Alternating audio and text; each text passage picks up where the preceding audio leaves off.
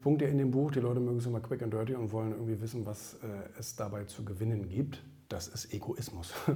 ähm, an erster Stelle steht, gute Egoisten sind der Diktator ihres eigenen Lebens. Warum? Niemand kennt dich so gut wie du selbst. Niemand ist so viel mit dir selbst beschäftigt wie du. Äh, du verbringst 24 Stunden in deinem eigenen Kopf. Niemand, dein, deine Familie nicht, deine Partnerin oder dein Partner nicht, niemand kennt dich so gut, kennt deine düstersten Geheimnisse so wie du selber. Von daher müssen wir ja selber beschließen, äh, ich setze mir meine Ziele, ich bestimme mein Leben, ich schreibe das Drehbuch dafür. Niemand kann mir da reinfuschen und sagen, du solltest aber dies machen, du solltest aber das machen, bla bla bla bla bla, irgendwelche doofen Feedbacks geben von Leuten, die dich überhaupt nicht kennen. Das Spiel funktioniert nicht. Versuchen einige, verliert jeder bei. Ähm, äh, ganz im Gegenteil, gute Egoisten sagen, ich habe meine Agenda, ich habe meine Lebensträume, meine Ziele, das, was ich möchte, das, was ich mir erfüllen möchte. Also mache ich das. Also setze ich fest, was passiert und was nicht. Der schafft sich ein eigenes Utopia. Zweiter Punkt. Ähm, Gibt es schlechte Dinge auf der Welt? Ja. Gibt es gute Dinge auf der Welt? Ja. Jetzt entscheidet sich der gute Egoist zu sagen, ja, ich bin mir bewusst, dass es da draußen Mord und Totschlag gibt. Konzentriere ich mich aber nicht drauf. Also das Wort heißt Fokus, worum es geht. Ähm, fokussieren tue ich mich hingegen auf eine Welt, die ich mir selber erschaffe, wo die positiven Seiten zuvorkommen. Also alles ist möglich.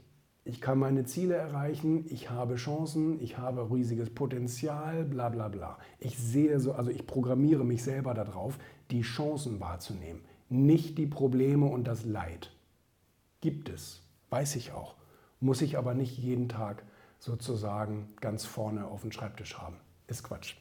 Ähm, der manipuliert dazu auch ein bisschen aber nicht zum Schaden anderer. Na klar gibt es Leute, die dann behaupten, na, äh, Manipulation findet immer zum Schaden des anderen statt. Ich weiß, Manipulation ist ein bisschen blöd definierter Begriff.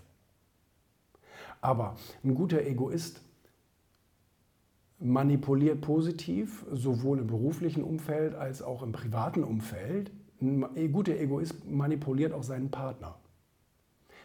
Aber nur insofern, dass er zum Beispiel sagt, ich möchte, dass es mir gut geht. Ich möchte, dass es meinem Partner gut geht. Ich möchte, dass wir eine gute, gesunde Beziehung haben. Also mache ich ganz bewusst einige Schritte, die vielleicht andere nicht tun, indem ich zum Beispiel meinen Partner lobe oder stark mache oder wie auch immer. Das heißt, positive Manipulation. Also ich möchte ein Ergebnis erzielen und unternehme deswegen Schritte und wirke auch auf denjenigen ein aber wie gesagt nicht zum Schaden dessen. Also es schadet ja niemandem, seinem Partner zu sagen, wiederholt, immer wieder mantramäßig zu sagen, wie großartig der ist. Und macht damit meine Beziehung besser und dadurch geht es auch mir besser. Also das ist durchaus eine positive, im Geschäftsleben natürlich genauso und so weiter. Ähm, ein guter Egoist benutzt zum Beispiel auch entwaffnende Ehrlichkeit.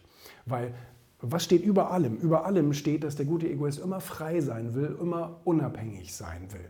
Durch Lug und Betrug kriegst du das nicht hin, weil das ist äh, eine Schwäche und du, du, du wirst eh erwischt, sowieso. Also noch keine Lüge hat irgendwie funktioniert auf der Welt. Zumindest nicht über die Dauer. Und von daher sagt er, ich bin lieber ehrlich, auch manchmal brutal ehrlich, und ähm, verliere lieber einen Freund oder irgendwas an, oder einen Auftrag oder wie auch immer, anstatt dass ich irgendeine Fassade aufrechterhalte, die gar nicht der Wahrheit entspricht, weil es auf Dauer einfach nichts bringt. Also sagt er lieber entwaffnende Ehrlichkeit ähm, in der Verhandlung sowieso, bestes Beispiel, funktioniert super gut, weil dein Gegner überhaupt gar keine Argumentation mehr hat. Gegen die Wahrheit kannst du schlecht argumentieren. Und ähm, so, und äh, also das ist, das ist sehr, sehr wichtig. Und ähm, man, man muss auch sagen, dass der, äh, dass der gute Egoist zum Beispiel keine Angst vorm Tod hat. Bedeutet also, sagen wir es anders, sagen wir es positiv, er liebt das Leben. Er liebt das Leben so sehr, dass er jeden Tag alle Chancen ausnutzt, dass er sein Potenzial ausnutzt und äh, dafür wirklich vorangeht und Gas gibt und sagt, hm, Guck mal, hier diese Palliativbegleiterin aus, aus Australien, Rhonda Bryan, irgendein komplizierter Name, hat ein Buch darüber geschrieben, was die ganzen Sterbenden an ihrem letzten Tag auf dem Sterbebett alle bereuen. So, was stand an erster Stelle? Oder was steht bei den Menschen an erster Stelle, was sie bereuen? Dass sie nicht ihr eigenes Leben gelebt haben.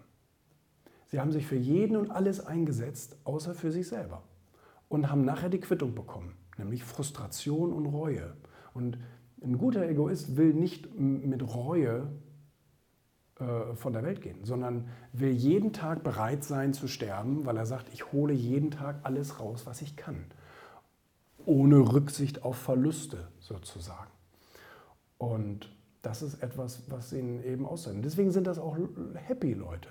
Deswegen sind das Leute, die gut drauf sind, die, die positiv sind, die äh, durchaus anderen helfen können, weil sie zuerst sich selbst geholfen haben. Jemand, der einen starken Rücken hat, der kann auch andere mal Huckepack nehmen. Null Problem.